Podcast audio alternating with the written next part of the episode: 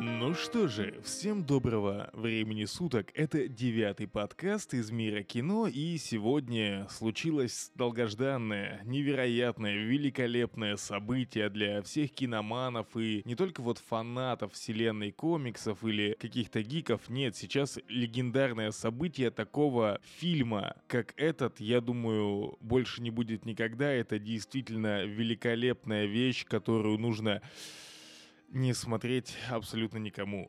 Ну, хотя не знаю насчет абсолютно никому, кому-то же первая часть Венома понравилась. Здесь э, такое. Люди, люди бывают разные. Что самое забавное о фильме до его выхода, писали очень много. Писали о том, что это будет невероятное продолжение, о том, что это фильм замечательный. Энди Серкис расхваливал визуальные эффекты, мол, мы сделали революцию в motion capture, мы вообще сделали симбиотов максимально непохожими, отразили их характер, характеры, все в этом духе. Также были недавние слухи после премьеры на мировом рынке, то, что фанаты все в восторге, лента просто великолепная, оценки на Rotter Tomatoes перевалили за 70, и типа, вау, это круто. Но нет, люди, мы либо живем в разных вселенных, либо мы смотрели разные фильмы, что одно другому не мешает. Кстати, насчет вселенных э, сразу скажу, что в сцене после титров э, есть момент, когда Веном видит Человека-паука в исполнении Тома Холланда и, скажем так, вспоминает старые обиды. Не знаю, как эта межвселенная история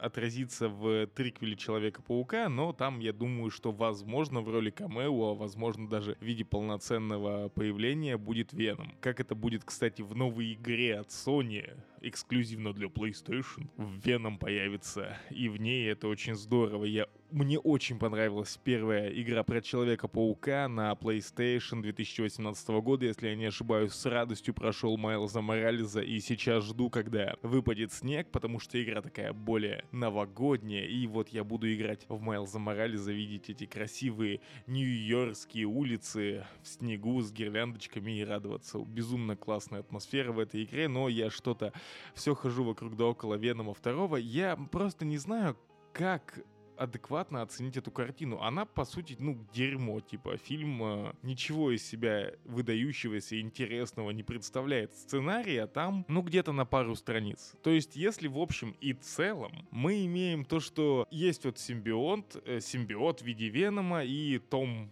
Харрисон, ой, Том Харрисон, Том Харди с Вуди Харрисоном. В общем, мы имеем Тома Харди и Венома, которые вечно конфликтуют друг с другом. Веном хочет жрать людей, Том Харди не дает ему жрать людей. И, типа, половину фильма даже большую, наверное, его часть я наблюдал за тем, что симбиот как вот, знаете, капризная девчонка, которая типа, я вот хочу там, блин, вообще вот это вот все, ну или капризный парень, сейчас же у нас равноправие, типа, я хочу там, типа, вот эту вот машину, а ты мне там вообще эту машину, типа, не даришь, ты что вообще такое, ну это такой банальный пример. На этом построено больше вот такие взаимодействия построены вокруг Тома Харди и симбиота, и это это, это, это вообще какой-то ужас. Типа, Веном просто ноет большую часть фильма о том, как он хочет жрать людей, какой Том Харди вообще просто слезняк, э, тухлый чел и просто никакущий компаньон и пытается заставить его жрать преступников об этом он постоянно ноют, они постоянно спорят. Том Харди снова потный, снова с грязными немытыми волосами, весь заросший, как будто бы бухал 10 лет, но живя с э, Веномом вроде этого, я думаю, это похуже затянувшегося брака с бытовыми отношениями размером в 20 лет. Они еще, они еще, блин, друг с другом дерутся. А Веном это будет спойлер небольшой, но типа, извините, я не могу никак это сказать без этого. Там в один момент э, Веном и Том Харди, они решают расстаться, и Веном демонстративно уходит от своего так сказать, э, выбранного тела инкубации. Я, честно говоря, не знаю, как на это адекватно реагировать. Типа, серьезно? Вы показали взаимодействие персонажей в виде ноющего Венома, никчемного Тома Харди. Там, кстати, парочка хороших шуток проскакивала, когда Веном язвил но смотреть на это неприятно, точнее задалбывает. Вот 10 минут они срутся, и ты такой, ну сейчас там пойдет развитие персонажей, прогресс, но нет, никто никуда не сдвигается. В конце концов мы просто встречаем Вуди Харрельсона, который невероятно кривляется в этом фильме. Я, я не знаю, в чем а, типа прикол, но ему реально как будто сказали, слушай, чувак, ты, ты должен играть максимально ненатурально. Вот сыграй вот, вот, вот, вот просто как можно хуже.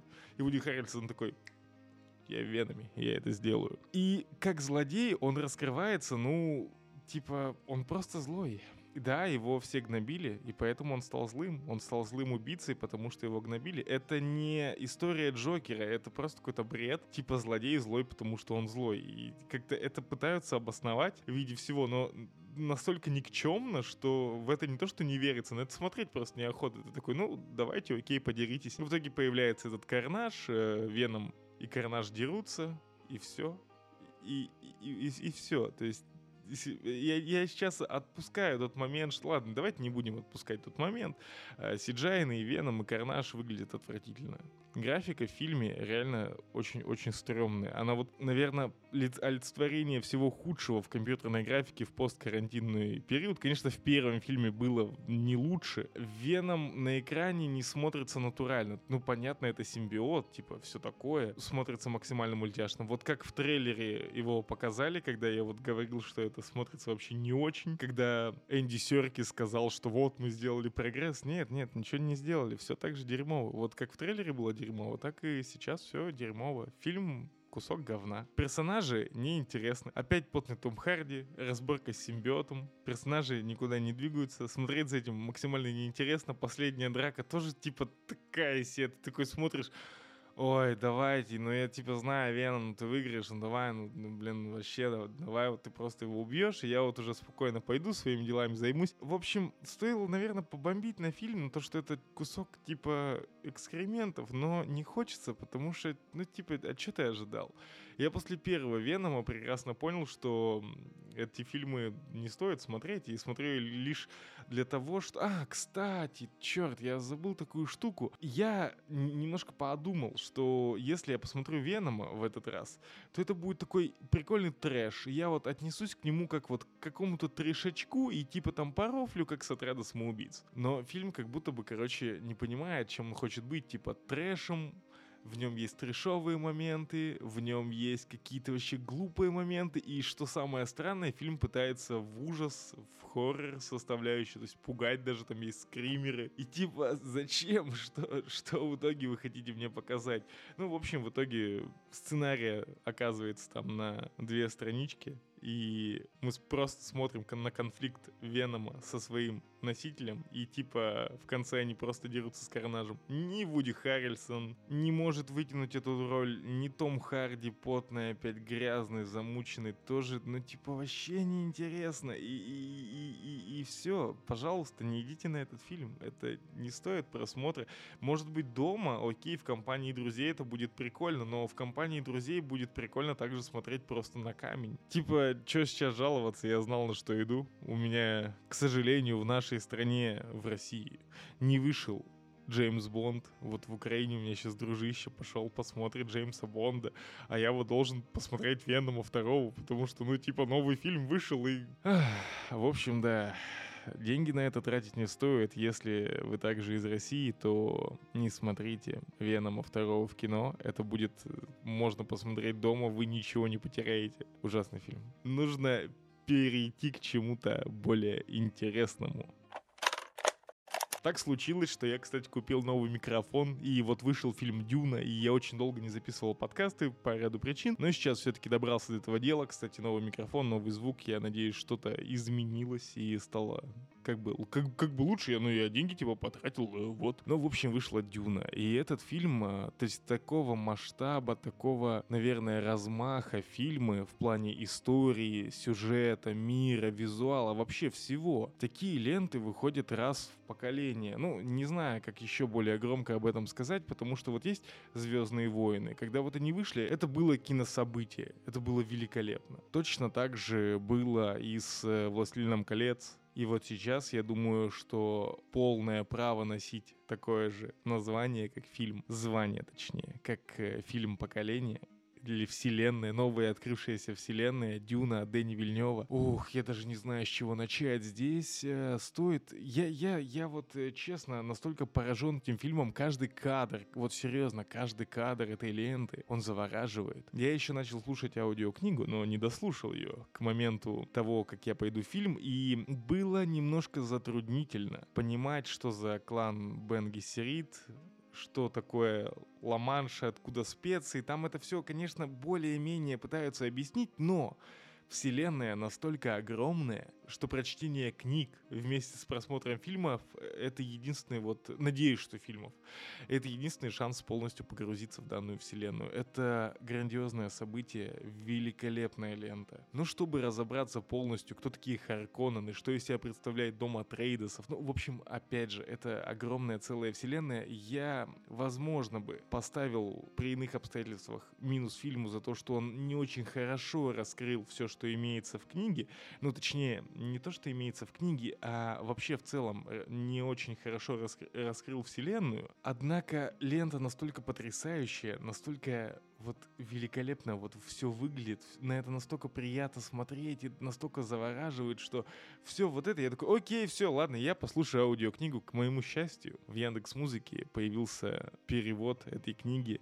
с очень хорошей озвучкой. Я забыл вот голос озвучки этой книги, и я снова начал слушать аудиокнигу, чтобы погрузиться в это, чтобы понять эту вселенную. Если вы не заценили Дюну, обязательно сделайте это. Это действительно событие поколения. Это невероятная вещь, история в кино, которая случается раз в 10-20 лет. Это, это просто великолепно. Мне нужно все-таки дослушать аудиокнижку и уже в конце концов полностью с кем-нибудь полноценно обсудить данный проект, ибо я устал рассыпаться в бравадах к данному произведению, однако когда в мировом кино выходят э, фильмы, когда мы пытаемся сделать ремейк из классики, показать что-то новое, собрать еще жад, где у нас постоянное пропихивание повестки, все больше и больше и больше, то вот Дюна, она вот словно лучик солнца в сумрачном лесу, она вот показывает тебе вот эти вот барханы, планеты, Аракис. Это великолепно. Да, ленту мне определенно стоит пересмотреть и послушать аудиокнигу и вот что я вам рекомендую. Обязательно посмотрите, посмотрите фильм «Дюну». Если вас вот так же зацепит, как и меня, то послушайте аудиокнигу, хотя ее продолжительность равна около 30 часов, но это долгая история, которая цепляет своей вселенной. Это того стоит. Вчера ночью, перед просмотром Венома, я пошел смотреть «Игру в кальмара». Первый сезон вышел, я устал видеть отрывки из этой ленты в своем фиде Инстаграма, в рельсах, в ВК, типа ТикТок для бедных, однако и имеем, что имеем. И вот везде, на каждом углу говорят про эту «Игру в кальмаров». Как и новости, так и сами вот эти рельсы, все в общем, поглощены новым корейским э, сериалом на Netflix. Прошло всего 10 дней с момента премьеры и лидерства по просмотрам на Netflix и в 90 странах мира. То есть, э, ну, невероятное событие, как для сериала, так и для концепции. Я вообще корейские сериалы до этого не смотрел, это был мой первый опыт, который условно мне не зашел. В общем, в чем там э, идея? Выбирают должников, словно вот в пиле, серьезно, в пиле были люди, которые не хотели жить, а вот в игра в кальмара, там вот именно должники, которые погрязли в кредитах, и их э, выбирают, дабы сыграть с ними в игру. Там много людей приходит на площадки, которые построены как детские игры из прошлого. И вот э, куча участников играют в эти игры, кто, короче, побеждает, проходит дальше и выигрывает огромную сумму денег, когда пройдет 6 игр, а тех, кто проигрывает, их убивают. То есть игра, грубо говоря, на смерть, опять же, как пила, только если концепция пилы была боль, то здесь концепция концепция игры — это скорее просто вот либо ты выиграл и прошел дальше, либо ты просто умер. Занимается всем этим какая-то секретная организация от сильных мира сего, которые спонсируют данные игры, и, в общем-то, у каждого есть шанс выиграть. И вот я смотрел первый сезон, я не знаю, что, что ну что, что такого интересного в этом сериале. То есть меня зацепили только игры. Вот смотреть на то, как проходят игры, было интересно. То, как показывают вселенную, ну типа, йоу, я столько раз видел, как как сильные мира сего устраивают какие-то там соревнования на кровавом спорте. Типа такое уже было. А вот сами игры было посмотреть прикольно. Я, короче, вот первый сезон весь вот промотками смотрел буквально вот одну ночь. Ну, часов 5, наверное. Я просто проматывал, типа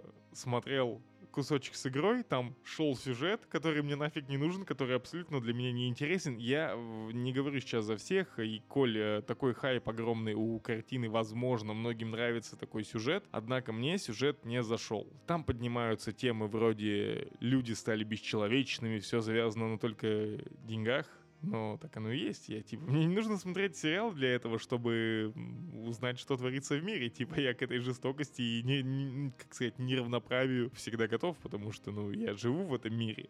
И сюжет в этом плане, ну, меня ничем не удивил, ни концепцией, ни идеей. Вот единственное, что вот эти игры интересно, как люди играют в эти игры, кто там выживет, кто пройдет, типа, ну, знаете, поболеть за главного героя. И, в общем, я посмотрел э, целый сезон за одну ночь. Ну, что я могу сказать? То, что я уже сказал выше, игры там поставлены для меня, опять же, прикольно. В остальном сюжет, ну, просто полная фигня. Опять же, может быть, сериал очень сильно расхайпили, типа, йоу, все смотрят, и ты должен посмотреть, потому что я на эту удочку уже вот именно так и попался, типа, так, ой, об этом все везде уже говорят, новости повсюду, отрывочки повсюду, надо заценить вообще, что там происходит. И вот я начал смотреть, сюжет такой, типа, ну, эм, ладно, посмотрим на игры, и вот игры было смотреть интересно, но, но чего-то потрясающего и невероятного я там не увидел. Но игры интересные, за игры респект. А сейчас перейдем к новостям из мира кино. Новый фильм Пола Томаса Андерсона «Пицца с лакрицей. История» сосредоточена вокруг ученика средней школы, который также является успешным детским актером. Действие картины будет происходить в 70-е годы в долине Сан-Фернандо, на родине режиссера Пола Томаса Андерсона. В ролях мне известен только Брэдли Купер, но я посмотрел трейлер и типа там так классно все поставлено, такая атмосферка 70-х, мне безумно нравится вот это вот атмосфера всего деревянного, старого, олдскульного. М-м, еще так показано, вот иногда ленты, они не отражают э, эпоху, про которую снимают. То бишь ты вот э, смотришь ленту, допустим, это было «Оно», «Оно» также вроде в 60-е, 70-е или 80-е происходит, я не помню действия, в, какие, в какие именно годы, но ты смотришь его, и это похоже на современный фильм, то есть э, дух того времени он не передает. Однако лента «Пицца с лакрицей», а во всяком случае ее трейлера очень хорошо с этим справляется. Ну и сама история, она вот э, в самом трейлере настолько, знаете, вот эта любовная история, вот этот вот подростковый период, вот эта вот любовь, она очень классно показана. Видно, что фильм очень теплый, очень настоящий, живой. То есть вот э, иногда такое кино очень здорово смотреть, и я это с радостью сделаю. Лента выйдет в декабре этого года, с радостью на нее схожу, но в декабре будет просто жечь напалмом, да, об этом попозже. Однако советую заценить пиццу с лакрицей. Классная история, по всей видимости, намечается. Очень душевная, очень настоящая и очень ламповая и теплая. Мне такие проекты безумно нравятся. Еще я заценил трейлер ленты «Тем больнее падать» от Netflix. Она выйдет 3 ноября, и ее можно описать так. Отличное описание, точнее, выдвинул паблик, э, из которого я взял эту новость. Темнокожие ковбои против темнокожих бандитов на темнокожем участке Дикого Запада в новом трейлере исторической драмы «Тем больнее падать». Ну, Netflix снова дал всем меньшинствам свободу, и я уверен, что среди этих бандитов и ковбоев будут еще также чернокожие лесбиянки лесбиянки и остальные представители ЛГБТ-сообщества. Однако там есть дико крутой Идрис Эльба, и я хоть и вижу там определенного рода повесточку, ну немножко так она просачивается сквозь э, киноэкран на меня, однако брутальный Идрис Эльба, ковбой и Дикий Запад — это то, что нужно. По трейлеру еще видно, что там будет жестокость и кровища, а именно вот из-за этого мне очень сильно понравился второй отряд самоубийц. Я надеюсь, что лента «Тем больнее падать» подарит мне такой же experience, когда можно просто просто сесть и посмотреть на трешовый, кровавый, крутой, вот безумный фильм от Netflix, и тем более «Ковбой» и «Дикий Запад» тоже люблю эту тематику. Каким бы темнокожим этот фильм не был, выглядит он все равно прикольно. 3 ноября выйдет премьера на Netflix, и только купив подписку, и, конечно же, все мы можем посмотреть данную ленту у себя дома, и это очень и очень здорово. Также вышел трейлер нового диснеевского мультфильма «Энканта». Это какая-то новая ЛГБТ-сказка. Вот э, с первых кадров я вижу ЛГБТ-дом с невероятно сильной женщиной, похожей на Эбби из Last of Us 2. Кто вот помнит эту накачанную огромную девищу из этой игры. Возможно, возможно вы не... Кстати, я сейчас немножко прервусь. Показали первый кадр э, экранизации одних из нас. Цвет кор мне не очень нравится, но в целом по стилистике угадали. Хотя это всего лишь один кадр. Типа, посмотрим уже, что будет в трейлере. Все, возвращаемся к Энканта. ЛГБТ-дом, невероятно сильная женщина, невероятно сильная главная героиня женщины в семье, которая вот она вот милая девочка, живет со своей семьей в Колумбии. Все ее родные с рождения обладают уникальными магическими способностями, однако у самой девочки каких-либо способностей нет.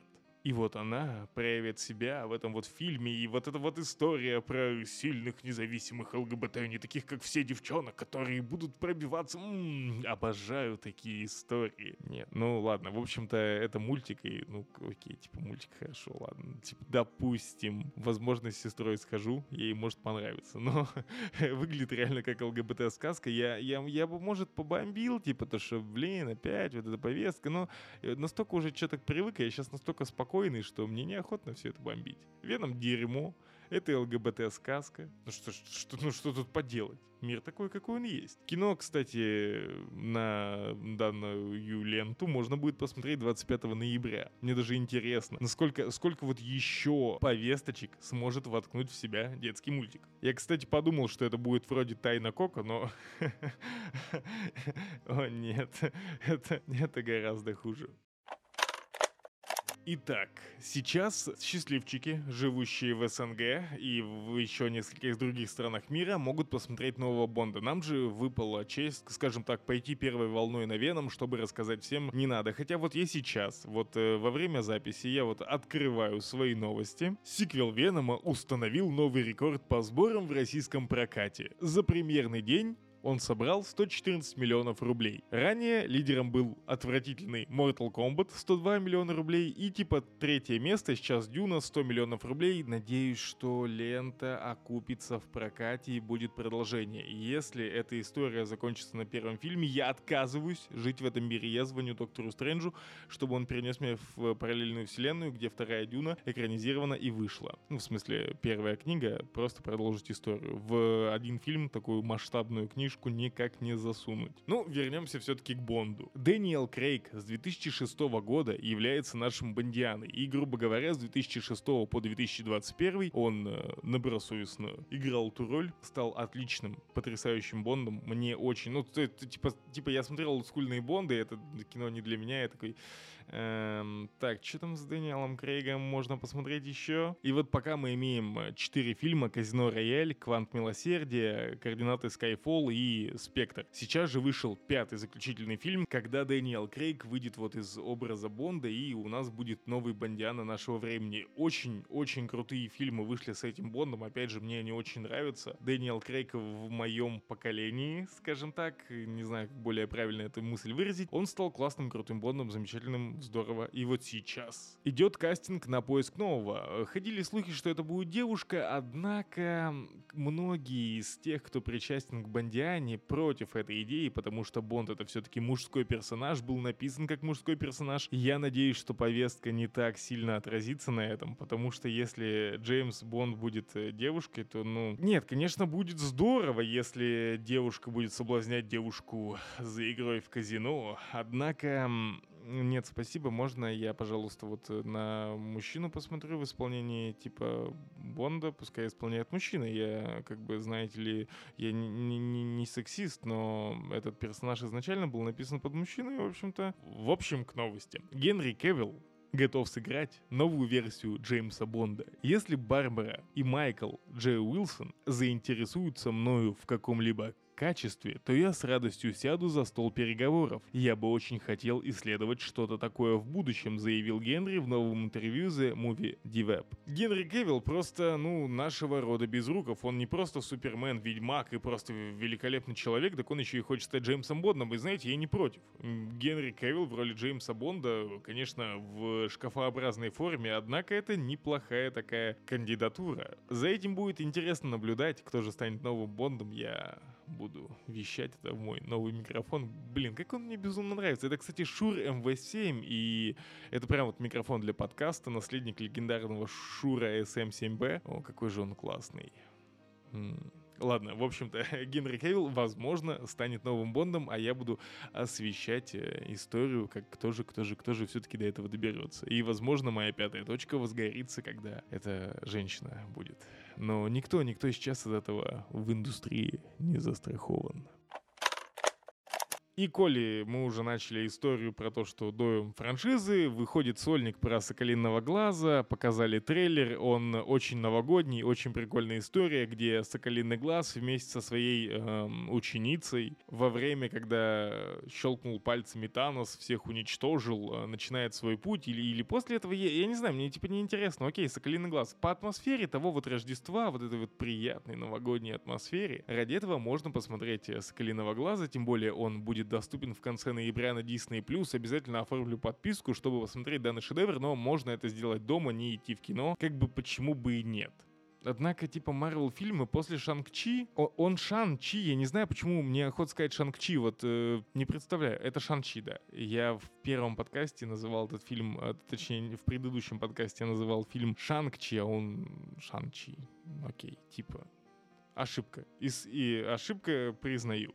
Однако вот история про Соколиного Глаза выглядит очень атмосферненько, очень новогодненько, и я это даже посмотрю у себя дома и буду, наверное, вот э, рад и счастлив. Возможно, это будет хороший фильм. После Шанг-Чи я поверил, что, возможно, в киновселенной Марвел все не так плохо. У них есть фильм, который не обосрался и мне понравится. Возможно, Соколиный Глаз станет еще одной такой лентой, и это будет очень и очень здорово.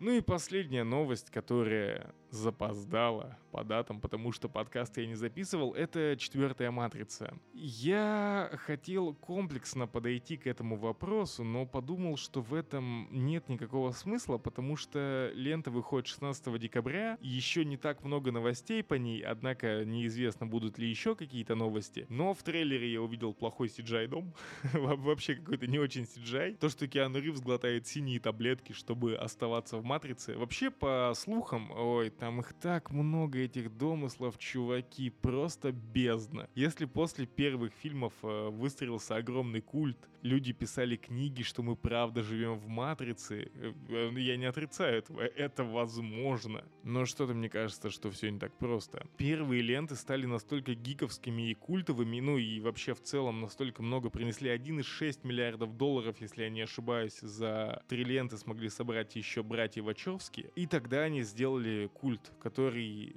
вошел в поп-культуру, в наш мир с ноги под слоумо, одновременно с э, уворачиванием от пуль. Однако столько всех домыслов парили, кто избранный.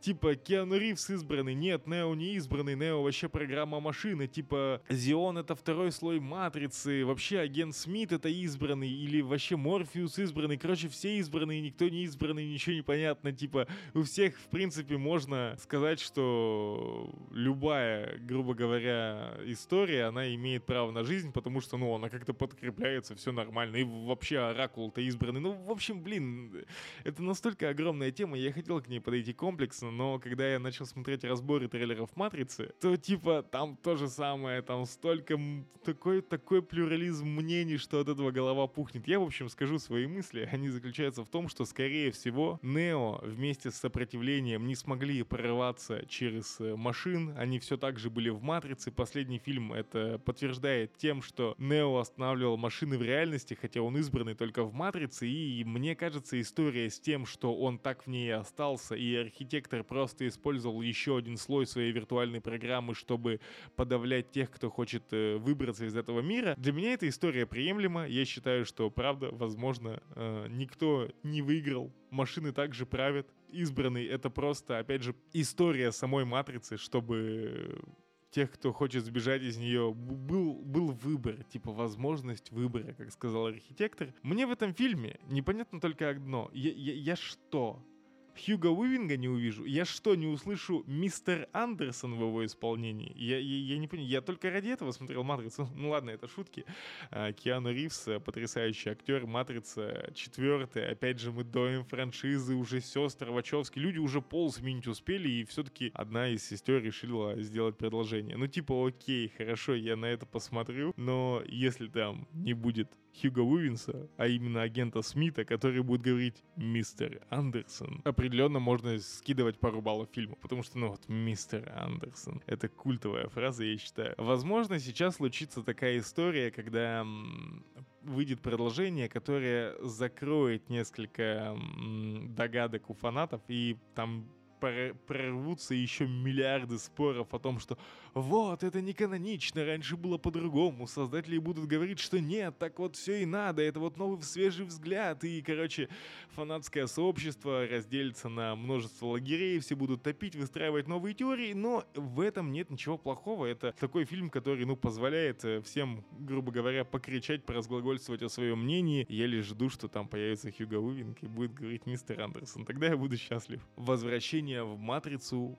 у нас намечается 16 декабря этого года. Декабрь очень крутой на премьере и релизы. Вообще конец года будет очень-очень жарким в плане кино. И я безумно рад этому, потому что, блин, наконец-то можно ходить в кино на крутые фильмы. Ох, этот коронавирус, это, конечно, это, это, это жестко. Но Матрица, это круто. А на этом у меня все. Всем пока и до нового подкаста.